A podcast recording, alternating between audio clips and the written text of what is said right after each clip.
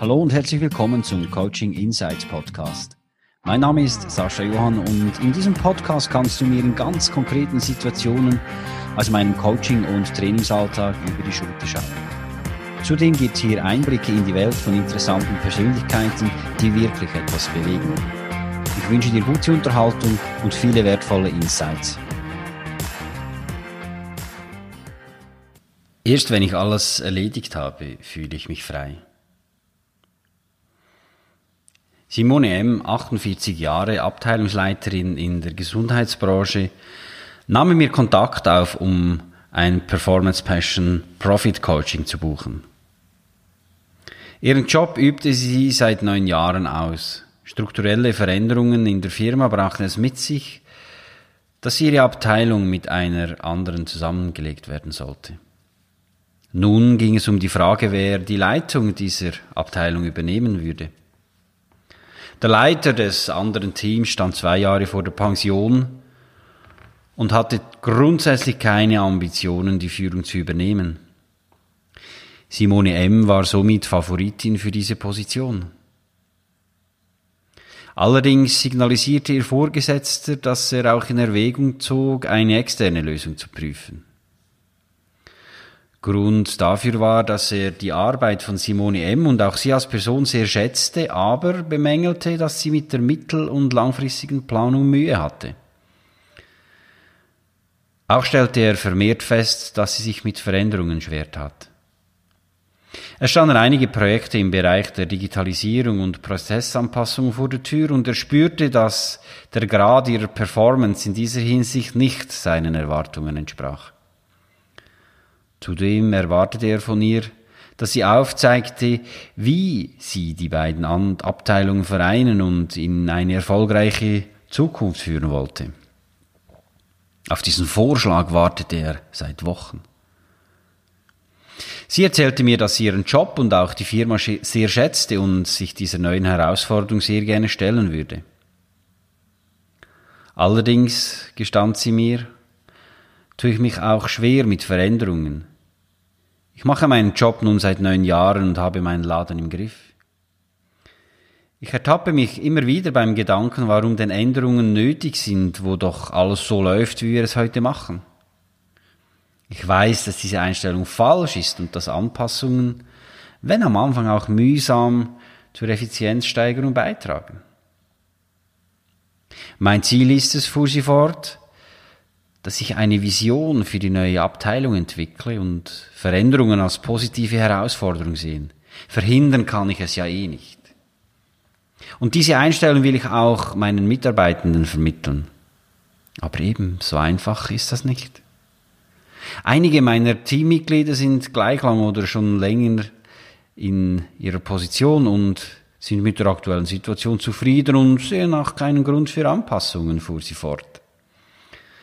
Zudem will und muss sich mein Denken langfristiger ausrichten und mich nicht nur auf die direkt anliegenden Arbeiten fokussieren. Ich bin immer up to date, wenn am Abend das Pensum erfüllt ist. Erst dann gehe ich nach Hause. Vorher könnte ich meinen Schreibtisch nicht verlassen. Alles muss erledigt sein. Und zu Hause geht es dann weiter. Ich kann nicht einschlafen, wenn ich weiß, dass im Wäschetrockner noch Wäsche liegt oder der Müllsack entsorgt werden muss. Und erst wenn ich das alles erledigt habe, bin ich ruhig. Wenn eine Aufgabe jedoch nicht eine kurzfristige Dringlichkeit hat, schiebe ich sie immer weiter vor mir her. Wir starteten mit dem Coaching-Prozess. Der Ansatz startet eben damit, dass die persönlichen Werte und Prioritäten überprüft werden. Gab es da Verschiebungen, Veränderungen in den Jahren, in denen man schon einen bestimmten Job macht oder in einer bestimmten Branche oder in einem bestimmten Umfeld ist? Oftmals stellt es sich heraus, dass sich eben diese Werte und Prioritäten auch verschieben. Unbewusst. Und das wird meinen Klientinnen und Klienten oftmals erst klar, wenn sie sich wirklich in der Tiefe dann im Coaching mit diesem Thema befassen. Was bedeutet für mich Leistung heute? Was heißt Leidenschaft im Job für mich heute im Vergleich zu früher? Und was sehe ich als Profit, als das, was ich zurückerhalte? Was ist mir hier wichtig? Hat sich da was geändert? Vielleicht vom Geld zur Anerkennung, zur Wertschätzung, zum Zuspruch? Aus dieser Erkenntnis machen wir eine Beurteilung der aktuellen Situation. Wir finden heraus, was gut läuft, was auch beibehalten werden soll, aber auch, wo es Unstimmigkeiten und Herausforderungen gibt und wie diese gelöst werden können. Und daraus entsteht dann ein Maßnahmenplan, in welchem sämtliche Schritte und Termine verbindlich festgehalten werden. Bei Simone M. stellte sich in der ersten Phase heraus, dass ihre Werte und Prioritäten noch immer dieselben wie zu Beginn ihrer Karriere waren.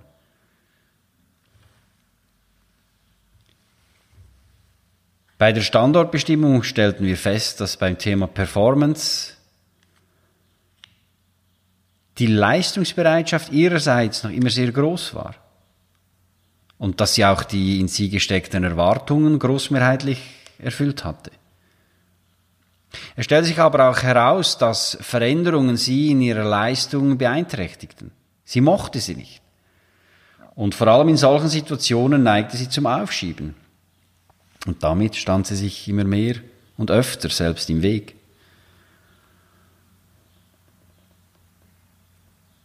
Als wir dann den Fokus auf ihre langfristige Planung lenkten und konkret über ihre Vorstellung bezüglich der Zusammenlegung der beiden Abteilungen sprachen, kristallisierte sich heraus, dass sie eigentlich gar nicht recht wusste, was ihr Vorgesetzter von ihr erwartete.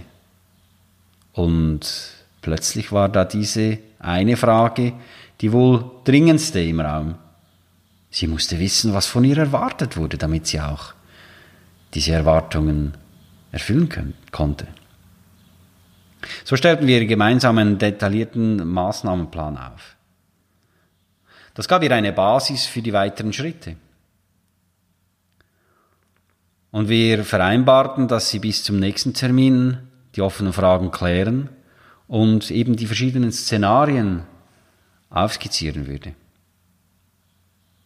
Und dieser Plan halt, irgendetwas in Händen zu halten, wie es weitergeht, wie es weitergehen kann, eine gewisse Struktur zu haben, kurz- und mittelfristig, gab ihr Mut und Antrieb, eben die nächsten Schritte zu gehen.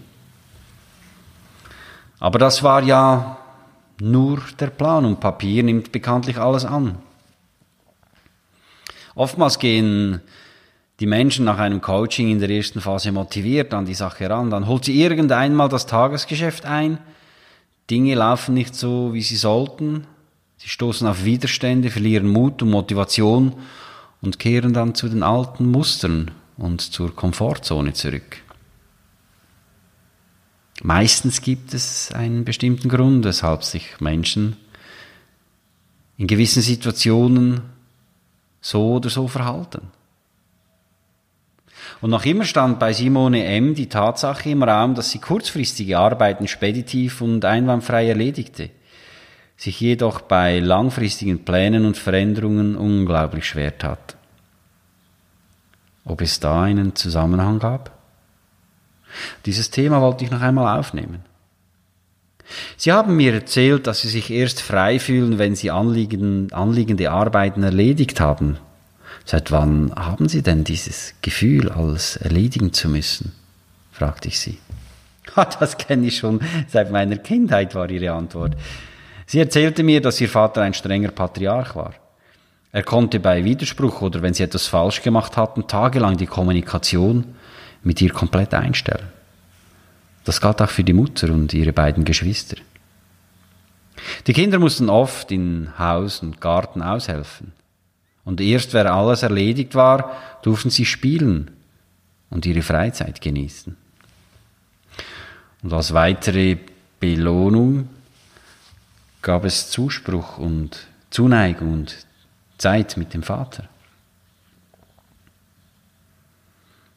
Das heißt, je schneller sie eine Arbeit erledigt hatten, desto schneller hatten sie ihre Freiheit, fragte ich. Genau, war ihre kurze Antwort. Und die neuen Aufgaben im Job bedeuten für sie eine Veränderung, die zur Folge haben, dass sie ihr Muster anpassen müssen. Ist es richtig? Ja, das war ja auch schon früher so. Mit der Zeit wussten wir, was wie zu tun war, damit wir eben den Ansprüchen unseres Vaters genügen konnten. Und jedes Mal, wenn es eine neue Aufgabe gab, waren wir verunsichert und wir fragten uns, ob wir denn auch alles richtig machten. Und wir getrauten uns kaum nachzufragen, wenn uns etwas nicht klar war. Ich glaube zu verstehen, warum sie sich mit neuen Aufgaben und Veränderungen schwer tat. Das hatte weniger mit Verweigerung oder Aufschieberitis, sondern mehr mit der Tatsache zu tun, dass sie wieder mit der Ungewissheit konfrontiert war, ob sie denn Herausforderungen richtig erfassen und in guter Qualität erledigen konnten. Das Gefühl, Erwartungen nicht zu befriedigen, steckte noch immer tief in ihr. Und dieses galt es auch zu neutralisieren und diese mentale Blockade nachhaltig zu beseitigen. Ich zeigte Simone M. einige wirkungsvolle Mentaltools, die sie jederzeit in solchen Situationen einsetzen konnte. Und mit der Kombination, welche aus einem klaren Vorgehensplan und mentalen Werkzeugen bestand, startete sie in ihren Weiterentwicklungsprozess. Ein paar Monate nach unserem letzten Meeting rief sie mich an. Und sie erzählte mir, dass sie die in sie gesteckten Erwartungen Schritt für Schritt erfüllen konnte. Und dass ihr die Leitung der neuen Abteilung übergeben wurde. Noch wichtiger für mich aber ist, sagte Simone M., dass sich meine Denk- und Verhaltensmuster eben nachhaltig zu meinem Vorteil verändern konnte. Und das gibt mir heute die Freiheit und es motiviert mich, langfristig in die Zukunft zu blicken.